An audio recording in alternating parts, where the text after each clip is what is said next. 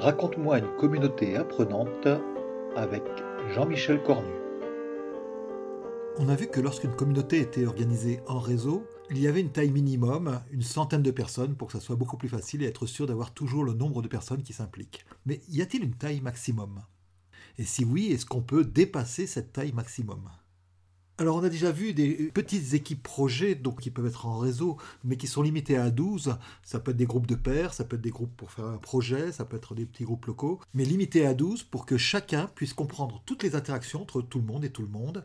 Et donc c'est vraiment une sorte de taille limite. C'est pour ça d'ailleurs que la plupart des équipes de sportifs sont un maximum de 11 ou 12, 11 pour le, pour, le football. La seule exception c'est le rugby, mais dans la plupart des actions, eh bien, la plupart des joueurs avancent comme un seul homme et donc on a beaucoup moins de 12 unités à voir en rugby. C'est d'ailleurs un sport assez fascinant pour ce point de vue-là. Alors on a réussi à dépasser cette limite à 12 en réseau grâce à des communautés de projets ou des communautés de pairs. Donc si vous avez une communauté apprenante et si vous la structurez en réseau avec un réseau de petites équipes de pairs ou petites équipes de projets, tout fonctionne bien, mais on sait que puisque l'on dépasse les 12, peu de personnes s'impliquent et on a toujours entre 10 et 20%, c'est d'ailleurs remarquablement constant. Et donc, pour avoir suffisamment d'actifs, on a besoin effectivement d'une centaine de personnes pour que on ait au moins une dizaine d'actifs. Et une dizaine, c'est déjà beaucoup, puisque ça dépasse aussi une, autre capacité cognitive, qui est de compter a posteriori. Et donc, si on dépasse cette capacité-là, eh bien, on ne dit pas qu'il y a 3, 4 ou 5 personnes toujours les mêmes, mais au contraire qu'il y a beaucoup de monde. Alors, une fois qu'on a notre communauté de projets, tout ça en réseau, avec une centaine de personnes, eh bien, elle peut grandir 200, 300, 500, 1000. y a-t-il une fourchette haute? Alors il se trouve que lorsqu'on a plusieurs milliers, par exemple 3-4 milliers de personnes dans une communauté, les actifs ont du mal à se voir eux-mêmes. Pourquoi? Parce que le nombre d'actifs eh va dépasser une autre limite humaine, c'est ce qu'on appelle le nombre de Dunbar. C'est 150 personnes que je peux garder en mémoire, euh, connaître le contexte et les connaître vraiment. Donc si on a plus que 150 actifs, donc ce qu'on peut obtenir assez rapidement lorsqu'on a plusieurs milliers de, de, personnes, eh bien on a un problème effectivement et donc les actifs se noient et donc la communauté fonctionne moins bien. Pourtant, depuis les années 2000, eh bien, on a découvert des très grands réseaux qui se sont mis en place, qui se sont développés. Alors, on pense à Wikipédia pour les choses en ligne, les Colibris, par exemple, en France, 250 000 personnes, ou alors Tela Botanica, qui rassemble des passionnés de botanique. Comment ont-ils fait? Eh bien, il y a une astuce. C'est d'utiliser la même astuce d'ailleurs que ce qu'on a fait pour les communautés, c'est-à-dire de faire des systèmes multiniveaux. Multiniveau, ça veut dire que l'on a déjà un niveau pair au projet, donc petit niveau en dessous de 12. On a un niveau communauté donc cette fois avec euh, quelques centaines de personnes, et un niveau écosystème qui va mettre en réseau effet communauté. Donc on va avoir un écosystème de communautés, de projets.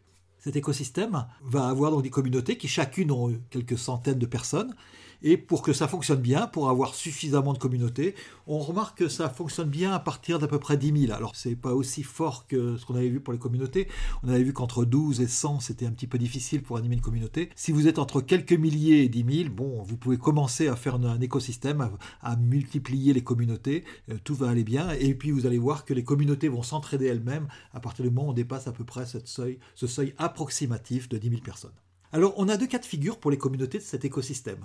On peut avoir des communautés locales qui ont des projets thématiques ou des groupes de pairs thématiques. Par exemple, les colibris sont une grande communauté. Alors, ce n'est pas une communauté apprenante, mais c'est une communauté, c'est une communauté de projets. Et donc, les communautés locales, cet écosystème a des communautés locales et ces communautés locales elles-mêmes eh bien, portent des projets, des aquarelles comestibles ou d'autres projets qui sont d'innovation sociale. Il en va de même avec euh, OpenStreetMap, donc, qui est une cartographie collaborative en ligne. Alors on a un grand écosystème avec des communautés locales, effectivement, et on va avoir après ces communautés qui vont pouvoir travailler sur tel ou tel aspect. On peut avoir à l'inverse, non plus des communautés locales, mais des communautés thématiques. Par exemple, imaginez que vous ayez plusieurs formations avec des, publics euh, à peu près les mêmes. Certains peuvent suivre plusieurs formations. Et donc, vous avez des communautés thématiques par formation, dans ce cas-là, qui peuvent euh, après avoir des petits groupes de pairs qui se réunissent plutôt au niveau local. On peut aussi avoir des écosystèmes avec les deux. Alors par exemple, le COP Group qui rassemble des innovateurs sociaux a à la fois des communautés locales, par exemple IP Burkina et par exemple Le Mans euh, Innovation Numérique sur le lac Léman, euh, donc transfrontalier avec la, France et la Suisse. Eh bien, chacune de ces communautés va développer différents projets, que ce soit des Fab Labs, par exemple pour le Burkina, de la cartographie ou d'autres choses.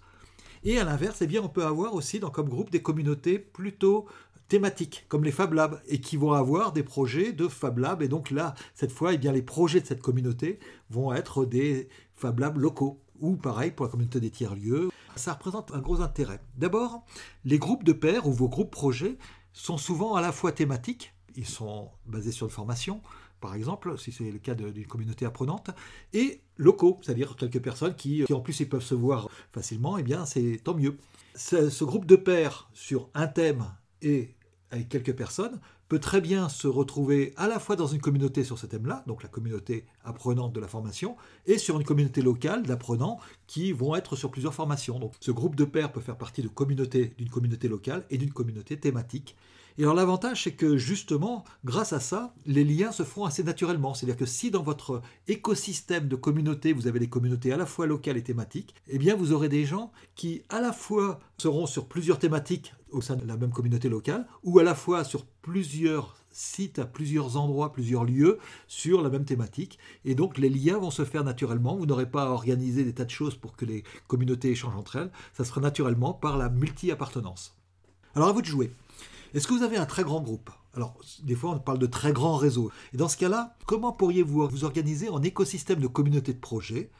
Pour arriver à ce que naturellement, eh bien, le maximum de personnes soient actives dedans. Alors, on pourrait aller encore plus loin. Est-ce qu'il y a des limites à l'écosystème de communautés de projets?